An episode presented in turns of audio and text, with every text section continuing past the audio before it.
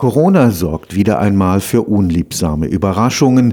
Wie die jüngste Entwicklung der Pandemie in England, Südafrika und in Brasilien zeigt, verändert sich Covid-19. Es verbessert seine Fähigkeit, von Mensch zu Mensch übertragen zu werden.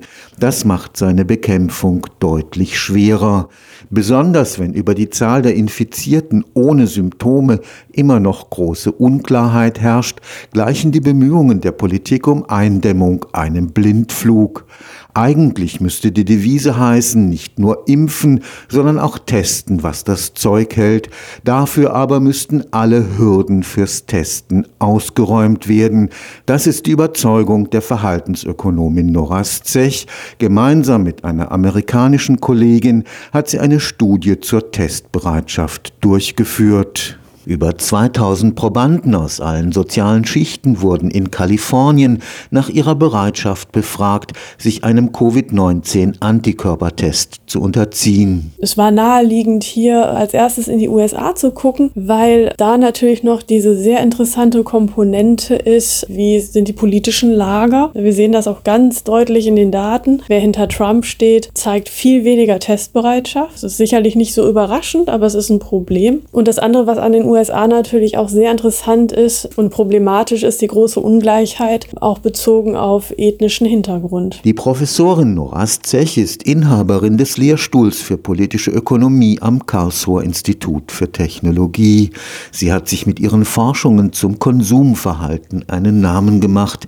Was die Corona-Tests betrifft, so sind die Ergebnisse eindeutig. Wir sehen, dass wenn die Kosten nahe an Null sind, dann sind mehr als vier von fünf Leuten Leuten bereit, so einen Test zu machen. Aber das ändert sich drastisch, wenn die Kosten höher werden. Und bei 20 Dollar, also das entspricht in etwa 20 Euro, machen nur noch die Hälfte mit. Wenn man den Forderungen der Virologen nach möglichst vielen Stichprobentests folgen will, geben diese Forschungsergebnisse die Richtung vor, alle möglichen Hemmschwellen müssen systematisch ausgeräumt werden. Das ist aus meiner Sicht direkt politikrelevant. Wir hatten die Debatte schon bei den Reiserückkehrern. Da haben ja manche Länder diskutiert, sollen die Reiserückkehrer selber den Test bezahlen und wo können die sich testen lassen.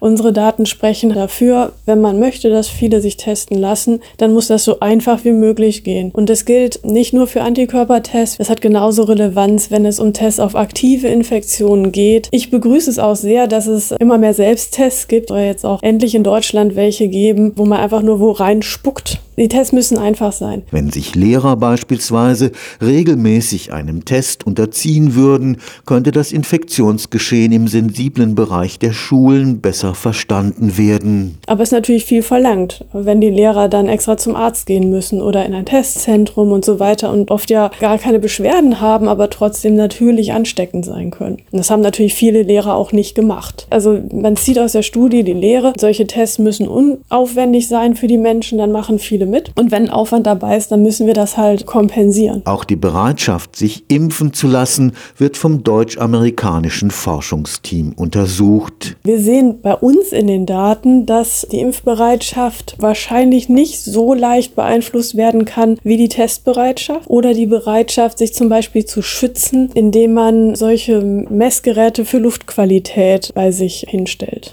Da sehen wir, da kann man mit etablierten verhaltensökonomischen Methoden die Bereitschaft sehr gut erhöhen. Bei der Bereitschaft zur Impfung ist es wahrscheinlich etwas herausfordernder. Da muss man wahrscheinlich auch gezielt auf bestimmte Personengruppen zugehen. Was wir aber in den Daten sehen, ist, wenn viele andere mitziehen, dann steigt die Impfbereitschaft bei den Menschen. Meine Hoffnung wäre, dass also mit der Zeit, wenn man halt um sich herum sieht, auch andere gehen auch hin zur Impfung, dass man sich dadurch auch ein bisschen mitreißen lässt. Stefan Fuchs, Karlsruher Institut für Technologie